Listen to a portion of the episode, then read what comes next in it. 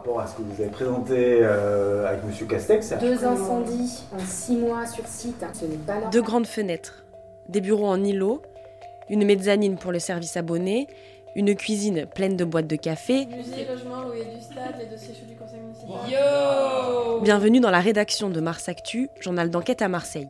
Ici, nous avons une pièce au nom étrange. Entre nous, on l'appelle le bocal. C'est là que nous passons nos coups de fil les plus confidentiels. Que nous nous réunissons pour discuter, le bocal est vitré, mais insonorisé. Je m'appelle Violette Artaud et pour ce podcast, c'est dans cette pièce que je vous emmène. Nous y dégusterons une tasse de café bien remplie avec une ou un autre journaliste de la rédac. Durant cette parenthèse, nous prendrons le temps de revenir sur l'une de ces enquêtes parues dans Mars Actu. Qu'avons-nous appris? Quelles ont été les difficultés rencontrées, les pressions éventuelles et surtout, pourquoi c'était important pour nous, pour elle ou lui, d'en faire un sujet. Allez, entrez, fermez derrière vous, s'il vous plaît. Nous sommes dans le bocal.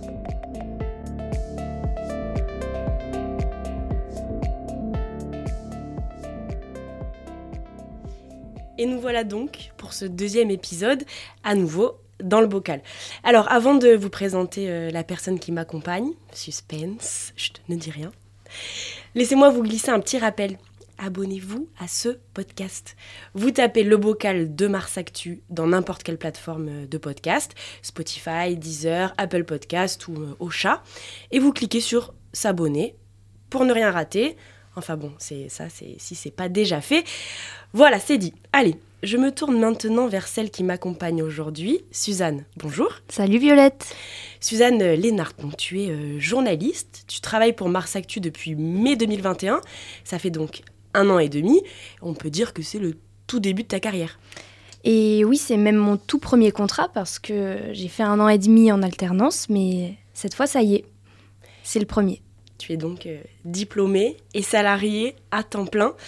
Euh, tu as sorti quelques beaux papiers, comme on dit dans le jargon. Mais la semaine dernière est paru sur Mars Actus, qui est peut-être euh, ta plus grosse enquête. Alors, on l'entend souvent à Marseille. C'est un peu comme une rumeur que personne ne cherche à vérifier pour avoir un emploi public, à la ville ou à la métropole par exemple. Ici, il faudrait avoir des bonnes connexions, voire payer. Toi, tu es la première à avoir réalisé un travail journalistique sur la question. Le titre de ton article, de ton premier article, c'est Contre de gros chèques, un syndicaliste FO promettait des embauches à la métropole. Mais tu t'es pas arrêté là, parce que sinon, euh, bah, c'est pas drôle. Hein tu as écrit un deuxième article dont le titre est Ils ont payé pour être embauchés à la métropole. Deux hommes témoignent. Peut-être qu'avant de rentrer dans le, cœur du poulet. Euh, tu peux nous expliquer rapidement cette enquête, de quoi elle parle? Oui, alors euh, cette enquête, cette légende urbaine derrière laquelle on a mis des faits, c'est l'histoire d'Alain Nobili, donc un technicien de la métropole, qui promettait à des gens de les embaucher, pas contre un CV, mais contre des grosses sommes d'argent. ces grosses sommes d'argent, à vrai dire, c'est 7000 euros avant le contrat et 3000 à la signature. Donc, euh, sur du bon 10 000. C'est ça. Autrement dit, il se faisait des sous euh, contre des promesses d'emploi public. Donc cette histoire, comment on le découvre? En fait, euh, on, apprend que des personnes se sont rendues au siège de la métropole pour réclamer leur contrat de travail. voilà, se sentant totalement légitimes, elles sont allées demander de travailler parce qu'elles avaient payé Alain Nobili. Alors, on va parler euh, après des débuts de cette enquête, mais peut-être que avant, euh, tu peux nous dire. Alors, nous, entre nous, à la rédaction, on parle de l'affaire Nobili. Nobili, c'est qui? Alors, euh, c'est pas n'importe qui. donc, c'est un technicien à la métropole, mais c'est aussi une figure de FO, Force ouvrière. Force ouvrière, qui est le premier syndicat de la métropole. voilà, c'est une figure importante puisqu'il a été membre du bureau de ce syndicat et euh, qu'il y est adhérent depuis, euh, ses débuts. Euh, donc voilà, il est implanté dans le syndicalisme, mais il a aussi des réseaux politiques. par exemple, en, 2015, Guy Tessier arrive à la présidence de Marseille-Provence Métropole. Et pour sa première sortie officielle, il se rend dans un des secteurs de la propreté, au, au, secteur d'Arinque, et qui est là pour faire applaudir les agents de la propreté Alain Nobili. Ce même Alain Nobili entrera quelque temps plus tard au cabinet de Guy Tessier. Ouais, donc c'est une, une figure euh, connue à Marseille, ou en tout cas euh, au sein de la métropole, au sein de, euh, de, la propreté, comme on dit. Tu le disais tout à l'heure, au début de l'histoire, on, on, a l'impression que c'est un fait divers. C'est-à-dire que il y a des histoires de vol de voitures, de séquestration, de menaces. Est-ce que tu peux revenir là-dessus et nous raconter comment tout ça commence? Et toi, à ce moment-là, qu'est-ce que tu te dis? Alors, moi, quand, quand j'apprends l'info, je me dis au début euh, comment on va vérifier ça? Comment c'est possible? Euh, Est-ce que cette histoire est vraie déjà? Parce que ça paraît, euh, ça paraît quand même être une scène de film. Euh, Alors cette histoire, c'est quoi? Est-ce que tu peux nous la, nous la raconter? Donc en fait, c'est comme je te le disais tout à l'heure, c'est des personnes qui vont venir au siège de la métropole, donc à la tour La Marseillaise, que, que, tout le monde connaît à Marseille, et qui vont dire, moi j'ai payé, je veux être embauché comme si c'était euh, normal. Euh, en fait, euh, donc la, métropole va les reconduire à la porte, bien évidemment, et elle va ouvrir une enquête interne pour comprendre qu'est-ce qui se passe. Et elle s'aperçoit en fait que, voilà, il y a des, sommes d'argent en jeu et que des, gens ont même menacé Alain Nobili pour avoir ses emplois et qu'ils ont gardé sa voiture en représailles avant d'avoir leur emploi. Selon nos informations, il aurait été séquestré aussi deux fois. Ces faits, euh, il les aurait reconnus, une partie à la police. Euh, donc voilà, aujourd'hui il a été révoqué par la métropole et le parquet euh, de Marseille a aussi ouvert une enquête. Alors tout commence comme ça, effectivement. donc on a l'impression, là encore, d'être dans un film un petit peu. Hein. Mais toi, à quel moment tu te dis, en fait, cette histoire, c'est pas un fait divers, c'est un système. Parce que cette légende urbaine, on, l'entend beaucoup ici, que je me dis, euh, ben c'est le moment d'aller vérifier. Euh, là, on a un exemple concret qui illustre que euh, voilà, des, gens ont payé dans l'espoir d'avoir un emploi public. Pour l'instant, on ne peut pas totalement démontrer que c'est un système, mais en fait, pour que des gens puissent payer 10 000 euros aveuglément, sans garantie, sur simple euh, promesse orale euh, qu'ils seront embauchés, c'est bien que peut-être il y en a eu avant, peut-être qu'il y a d'autres garanties derrière, plus, plus haut qu'Alain Nobili, on ne sait pas, mais on, se doute de ça. Alors justement, ces personnes, euh, tu les as interrogées dans ton deuxième article, donc je, je, rappelle le titre, Ils ont payé pour être embauchés à la métropole, deux hommes témoignent. Je te propose une petite lecture d'un extrait de ton article. En mai 2021, deux hommes rencontrent le technicien de la métropole dans une pizzeria du 10e arrondissement de Marseille. Il reste évasif sur les circonstances. Il était à la table d'à côté, on a discuté et sympathisé avec lui, commence Victor. Selon leur récit, Alain Nobili leur propose alors de rentrer à la ville comme cantonnier. La compétence du nettoiement était autrefois exercée par la mairie de Marseille avant de passer à la métropole. L'agent ne donne pas tout de suite son identité, alors Victor l'enregistre sur son téléphone au nom de Mec, Ville, Rentre. Alors Suzanne, ce Victor, tu l'as rencontré. Bon, bien évidemment, il s'appelle pas Victor. Hein, le prénom a été modifié pour le protéger. Euh, tu as réussi à faire en sorte que lui et une autre source, euh, deux corrupteurs, en fait, hein, donc des personnes qui ont tenté de corrompre Nobili, te fassent confiance pour te raconter la combine qu'avait mis en place le syndicaliste. Pourquoi elles t'ont parlé, sachant qu'elles prenaient des risques, et comment cette cette confiance s'est installée entre vous Alors, en fait, finalement, euh, c'est à la sortie du premier article euh, que plein de témoignages nous parviennent. En fait, c'est comme un coup de pied dans une fourmilière. On n'a pas eu besoin d'aller euh, les chercher, même si, bon, bien sûr, j'ai essayé. c'est eux qui nous ont contactés parce que voilà, ils avaient lu le premier article et ils voulaient raconter en fait comment ça s'était passé, pourquoi ils se sentaient floués. Donc finalement, pour les mettre en confiance, euh, il a fallu juste d'abord les écouter. Et euh, dans un deuxième temps, je leur ai expliqué que moi, mon travail, c'était de, raconter une combine, d'expliquer comment c'était possible, du début jusqu'à la fin, que je n'étais ni la police ni la justice. Moi, mon but, c'était de savoir comment ça marche. Et aussi quelles avaient été leurs motivations, bien sûr. Justement, hyper rapidement, sans nous dévoiler tes sources, bien, bien sûr, tu peux nous dire, ces gens, c'est qui en fait?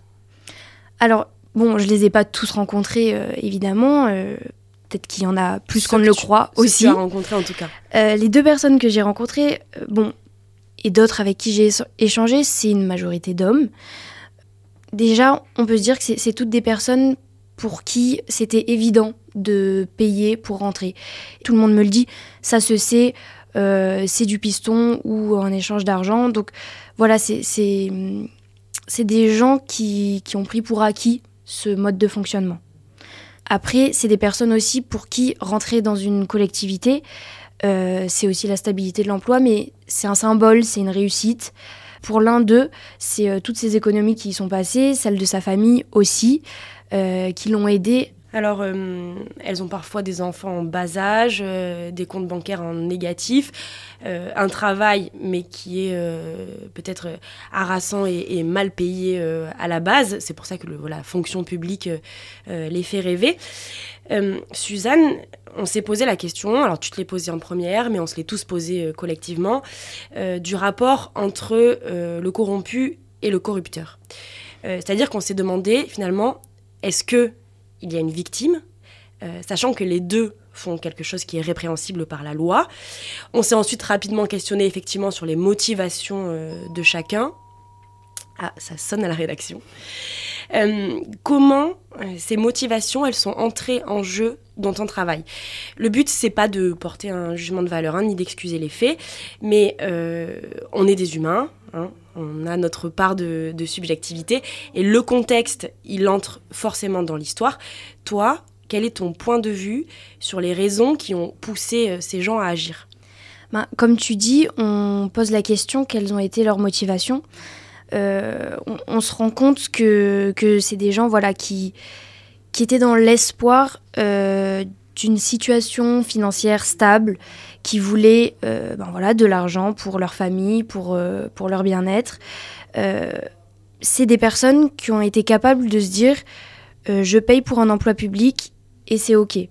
Donc forcément, le, le, le terme de victime, il est pas vraiment adapté. Voilà, euh, on sait que dans la corruption, on est deux. Après, il faut aussi se rendre compte euh, que Alain Nobili, il a fait ça potentiellement avec plusieurs personnes.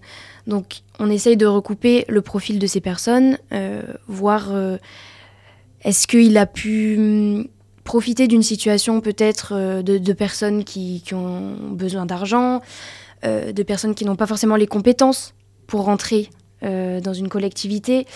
Euh, voilà, c'est là qu'on peut un peu doser euh, et, voir qu'est-ce qu'il en est.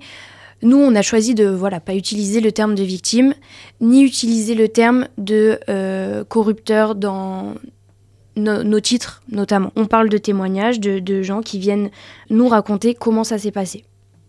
Sûrement que Alain Nobili avait peut-être aussi ses raisons, euh, chose que tu n'as jamais écrite, car tu n'as jamais pu lui poser la question en face, en fait. Euh, mais tu as quand même failli le rencontrer, Alain Nobili. Euh, ça s'est pas fait. Est-ce que tu peux nous raconter ça? Dans le premier article, on fait le contradictoire, hein, comme tout article. Voilà, il nous faut la version des faits de tout le monde et, le plus important, du principal mis en cause. On a donc contacté son avocat. Euh, son avocat nous a répondu qu'il ne commenterait pas cette affaire. Alors c'est drôle, tu dis, tu dis on, mais c'est toi en fait. Oui, bien sûr, mais comme c'est un travail collectif, voilà, on, essaye de s'appuyer euh, euh, sur, les, autres et sur l'expérience des autres. C'est sûr. Donc voilà, son avocat ne souhaitait pas commenter les faits, et moi je n'avais pas vraiment d'autres moyens de contacter Alain Nobili. à la parution du premier article, c'est lui qui nous contacte et qui nous propose euh, une rencontre euh, pour avoir sa version des faits. Et il, mentionne bien qu'on a déjà essayé de le contacter. Donc euh, nous, on essaye de le contacter, on cale un rendez-vous, voilà, c'est fixé. Sauf que le matin même où je dois le rencontrer, Alain Nobili me dit qu'il est malade et qu'il annule son rendez-vous. On va attendre avant de publier un autre article. Euh, parce que c'est important pour nous d'avoir sa version des faits. On, voilà, on, veut savoir euh, euh, qu'est-ce qu'il a à nous dire. Donc, on cale un rendez-vous la semaine prochaine. Le matin même de la semaine prochaine, pareil. Entre-temps, il y a les élections professionnelles. hein. Il faut le rappeler, entre-temps, il y a les élections professionnelles. Donc les élections euh, professionnelles des, des syndicats dans les collectivités territoriales. C'est ça, où FO euh, a un petit peu perdu de la vitesse. C'est vrai. Donc, arrivé ce lundi matin, rebelote, euh, le rendez-vous, euh, il ne peut pas honorer son rendez-vous. Donc, on échange par SMS. Moi, je lui dis que je boucle mon article euh, ce soir. Il me dit que par téléphone, il peut seulement le lendemain. Sauf que nous, voilà, on a une deadline. Euh, donc, euh, à partir du moment où je lui ai dit que je bouclais mon article, il n'a plus donné signe de vie. Et puis on lui a quand même laissé plusieurs occasions de, de pouvoir euh, s'expliquer. Alors Suzanne, ce sujet, euh, il te revenait un petit peu de droit, hein, parce que tu as énormément travaillé pour Mars Actu sur les grèves des poubelles. Donc, euh, je précise d'ailleurs que tous tes articles sont à retrouver sur marsactu.fr sur ce, sur ce thème-là. Et euh, pour ça, tu as beaucoup traîné au dépôt de Rabateau. Est-ce que tu peux nous décrire à quoi ressemble le dépôt de Rabateau? Alors, c'est un, énorme hangar hein, où en fait toutes les grosses euh, bennes à ordures euh, sont euh, stockées. C'est le garage en fait. Moi, j'y suis allée voilà, pour traiter de la grève des poubelles parce que c'est là-bas que se déroulaient la plupart des assemblées générales. C'est là où les gens peuvent discuter entre eux, les éboueurs peuvent discuter entre eux, se retrouver. c'est là aussi où il y a les douches, les toilettes des éboueurs, voilà, qui peuvent utiliser après leur service. Donc c'est un point de, de rencontre. Voilà, c'est un peu l'antre des éboueurs. Et donc, euh, quand on commence, quand tu commences à travailler sur l'affaire Nobili, tu es déjà un petit peu, on va dire, implanté dans ce, dans ce milieu-là.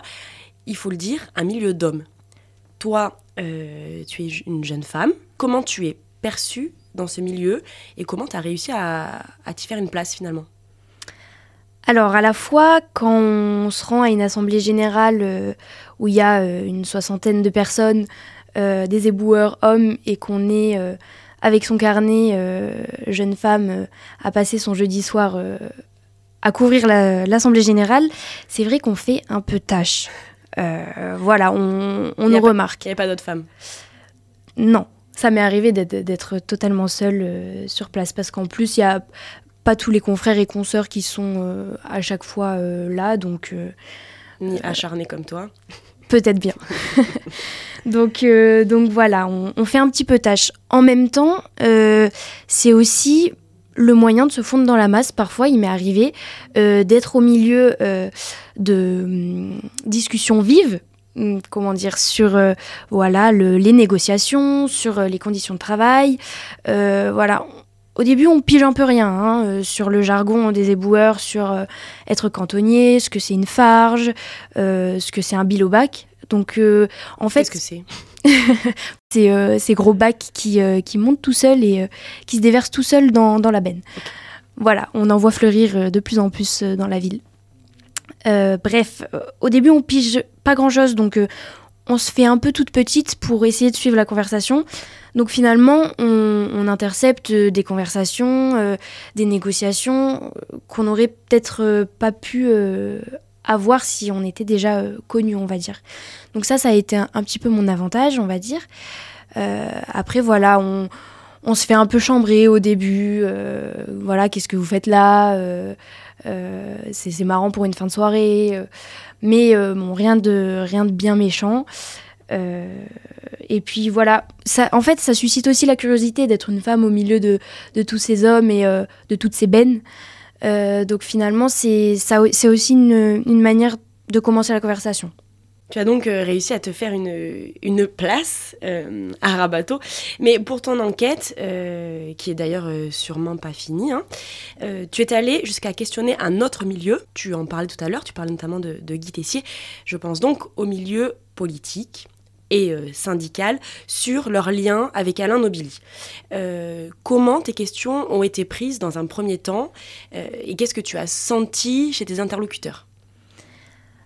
Alors, euh, Guy Tessier, oui, je l'ai appelé pour, euh, pour mon enquête, pour savoir Alors, on peut peut-être juste rappeler Guy Tessier, donc il était euh, président de la communauté urbaine pendant un long moment où Nobili agissait. C'est ça. En fait, c'est sous cette casquette que, que je l'appelle. Euh, il dit qu'il est un petit peu euh, surpris de cette affaire et euh, il est tout de suite sur la défensive de dire moi, au temps où j'étais président de Marseille-Provence Métropole. Et quand Nobili était à mon cabinet, c'est pas comme ça que ça se passait. Et il me dit les embauches passaient par le cabinet. Et pas par Nobili. Voilà. Qui était au cabinet. Au cabinet. Donc voilà, c'est un petit peu comment dire surprenant et paradoxal cette réponse, mais voilà, il, il soutient que euh, c'est pas lui qui est que ça s'est pas passé euh, quand lui était en poste. Tu as aussi interrogé euh, Patrick Ruet, qui est donc le patron de FO, dont était membre euh, Alain Nobili. Oui, évidemment, je ne pouvais pas ne pas l'appeler. Pareil, il se dit surpris, il évoque un, un cas isolé, et il dit même ben, regretter d'avoir connu Alain Nobili. il dit que c'est scandaleux, ces affaires de de promesses d'embauche contre, contre de l'argent, euh, ils se désolidarisent. Suzanne, euh, ça sera ma, ma, dernière question. Finalement, pour toi, pourquoi c'était important de raconter cette histoire? Ben, Ce qui était important, euh, c'est que c'était une légende urbaine et que nous, derrière, on a enfin réussi à mettre des faits. On peut dire maintenant que c'est plus une rumeur. On a une, illustration concrète, un cas concret euh, de promesses d'embauche contre de l'argent. Et euh, en fait, pour moi, c'est euh, le cœur de, notre métier de, faire ça. Donc voilà, c'était c'était assez stimulant et assez important pour moi de, pouvoir mener à bien cette enquête. c'est aussi important parce que, en fait, c'est, voilà, comme tu l'as dit, c'est une affaire de corruption. Alors c'est peut-être à plus petite échelle que d'autres affaires euh, que les lecteurs de Mars Actu euh, et les auditeurs maintenant euh, sont habitués. Je pense à l'affaire Chervé, mais voilà, c'est quand même une histoire de... Qui était le sujet de notre premier épisode, effectivement. mais c'est je, crois qu'il n'y a pas d'échelle entre, non. entre les affaires. Mais, mais on peut dire que c'est les petites mains de la corruption, finalement. Et donc voilà, on, parle aussi d'un service public derrière, de, du ramassage des poubelles, de la propreté des rues. Euh, donc voilà, ça, concerne euh, tout le monde en fait, ça concerne l'intérêt général. Et en fait, ce qui est important aussi pour moi avec cette enquête, c'est que euh, elle pose des faits et elle vient aussi poser des questions. comment des gens ont pu aveuglément et sans garantie donner de, l'argent pour rentrer dans une collectivité et être prêt à, débourser des, sommes astronomiques, hein, il faut le dire. voilà, est-ce que en fait il y en a eu avant eux? Euh, on parle d'Alain Nobili, d'un cas isolé.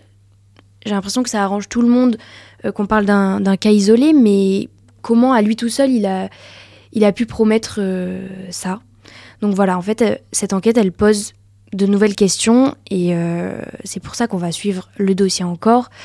Et voilà, c'est une bonne raison de s'abonner à Mars Actu pour avoir peut-être des réponses à toutes ces questions. La curiosité qui est un défaut chez le commun des mortels, mais une qualité chez les journalistes et qu'on se sent bien bien chez toi Suzanne. Euh, on peut effectivement dire que ce travail d'enquête euh, sur cette affaire, bah, il n'est pas du tout fini. Hein. Tu vas continuer, je te connais, de travailler sur le sujet, de tirer le fil. Suzanne, merci beaucoup d'être euh, de t'être prêtée au jeu.